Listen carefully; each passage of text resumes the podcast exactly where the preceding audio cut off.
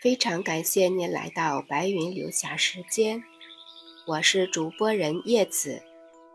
王琼老师经典语录：每次行茶，我希望对每一片叶子是公平的。茶汤的最高境界就是平衡，每片叶子的能量都能从茶汤中均衡地表达出来。第二十六篇，快乐的过程。快乐是生命的一个重要过程。因而不能省略。创造快乐，先要创造快乐的机会。从南方返回沈阳，在短衫的外面再加上一件外套，就缩短了几万公里的距离。到家了，自然心里暖暖的。然而，这好像跟衣服的薄厚没有多大关系。不绝于耳的爆竹声，证明春节还没有过完。明月高挂，银色的光铺在窗下和床前，好像一片片白纸，被风吹落在地上。应该拾起来，写些东西在上面。夜幕偶尔被渐渐熄落的爆竹撩开一角。思绪便也被打开了，一段段的散乱，但很平静。小时候很盼过年，孩提时代对年的张望，全在一个小灯笼上，那一定是自己做的。从腊月二十三就开始设计灯笼的图纸方形、圆形、菱形。各种形状在心里会酝酿十几个小时，甚至带着没有成型的方案进入梦想。早上起来，第一件事就是把早就准备好的红纸呀、木棍呀摆在桌子上，仔细的琢磨，心思都花在小灯笼上。腊月二十八。灯笼做好了，一小捆红色的蜡烛放在旁边，只等大年三十的到来。吃过年夜饭，便是我们小孩家最快乐的时候了。我庄重地举起我的小灯笼，蜡烛的火苗在灯笼里一窜一窜的，提灯笼的手冻得红红的。竟不觉得冷。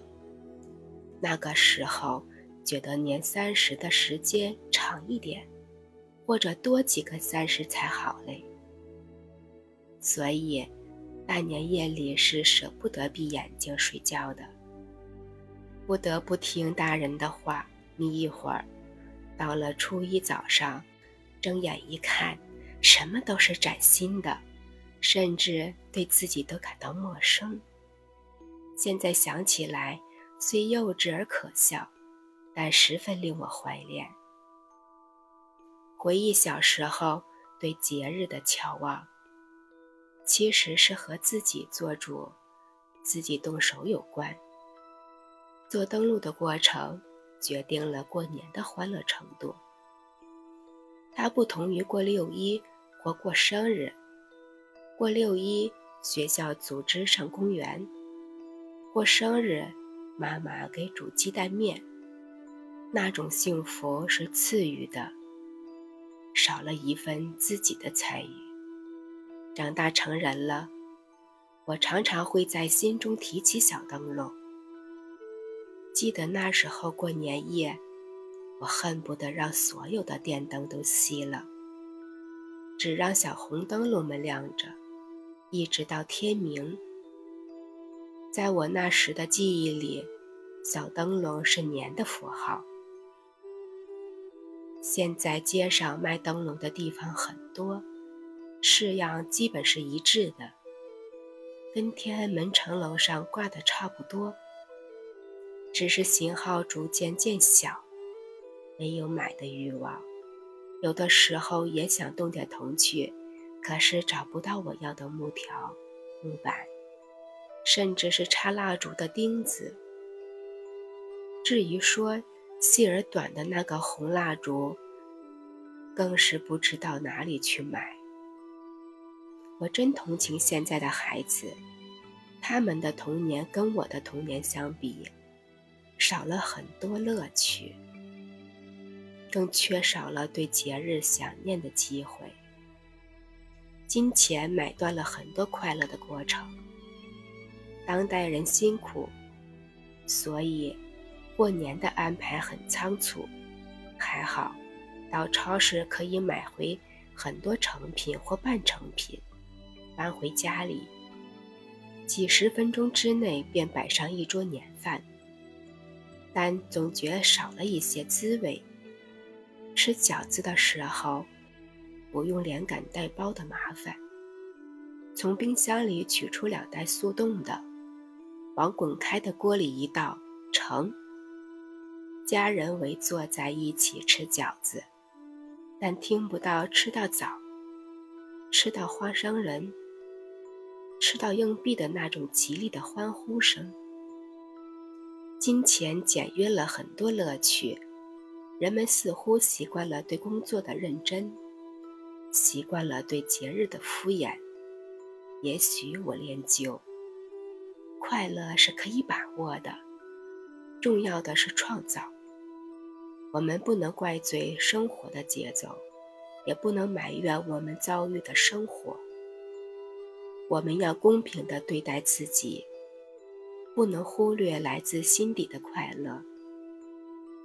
快乐是生命的一个重要过程，因而不能省略。创造快乐，需要创造快乐的机会。数字化时代，不能把所有的事情都简化，要求速度，不能忽略细节，更不能放弃对快乐的追逐。一束烟花在我的窗前散开了。噼噼啪啪的声响，夹着长长的鸟鸣般的歌唱。我生活的城市，曾经有过禁放烟花爆竹的一段时间，说是那种东西影响城市的清洁和安全程度。有很多人跟我一样感到，有某种权利的被剥夺的感受。